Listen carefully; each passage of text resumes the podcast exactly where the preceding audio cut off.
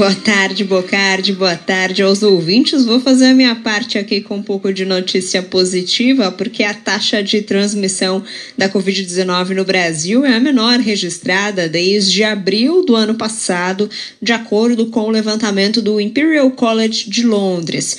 O índice, de acordo com a universidade, está em 0,60. Foi anunciado hoje isso indica que a cada 100 pessoas contaminadas, 100 pessoas contaminadas transmitem a doença para outras 60 pessoas, o que reverte aí a tendência de alta observada há duas semanas atrás, quando esse índice chegou a 1,04.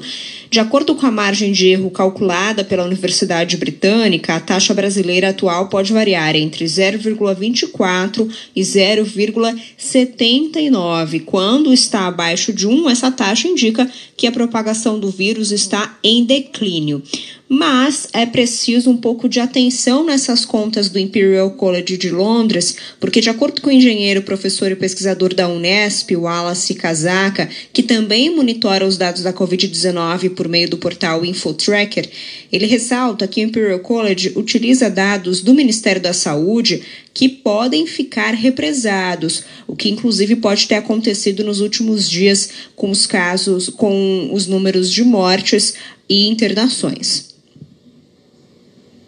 Que, embora a metodologia do, do, Imperial College seja uma metodologia muito bem estabelecida na literatura científica, né, é, ela ainda depende da qualidade dos dados que é fornecido para o modelo.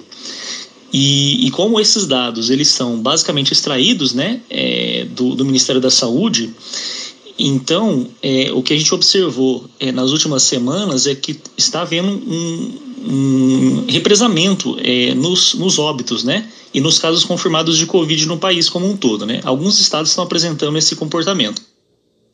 É, o Wallace Kazak ele destaca o seguinte, que a taxa no Brasil, de acordo com os cálculos eh, dos pesquisadores brasileiros do InfoTracker, está em 0,93, o que também é um número abaixo de 1, o que pode também indicar um declínio na transmissão de Covid no país, mas ele também ressalta que ainda assim um número próximo a um continua sendo um número de atenção, Bocardi. Que, que muda quando a gente olha regiões específicas? Conta pra gente. Pois é, o que o pesquisador disse é que quando a gente olha em determinadas regiões, como o centro-oeste, o sul e o nordeste, essa taxa ainda aumenta. Então, apesar de nacionalmente esse índice estar ficando abaixo de 1, algumas regiões ainda mantêm essa transmissão alta. Vamos ouvir um trecho.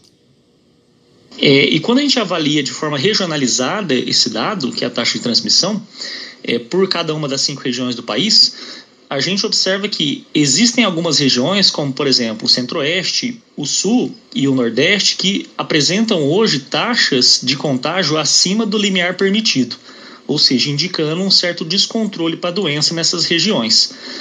As outras demais regiões, é, embora esteja abaixo de 1, também está, estão próximas de 1, né, em 0,93, é, que é um, um limiar de cautela, né? É, essa taxa que os pesquisadores do InfoTracker utilizam, ela, ela também ela é, nesse cálculo é utilizado o número de casos confirmados principalmente. O que o Alas Casaca conclui é o seguinte, que apesar da taxa de transmissão estar abaixo de 1, o que demonstra que a vacinação está dando resultado no Brasil. A gente tem um número bem menor de mortes e internações, mas a mensagem é que a gente ainda está em pandemia e que o número de casos confirmados ainda está alto. Então, as pessoas ainda estão se contaminando, apesar de é, estarem aí, as, as hospitalizações estarem é, em, em queda e as mortes também em um número menor em todo o país. Bocardi.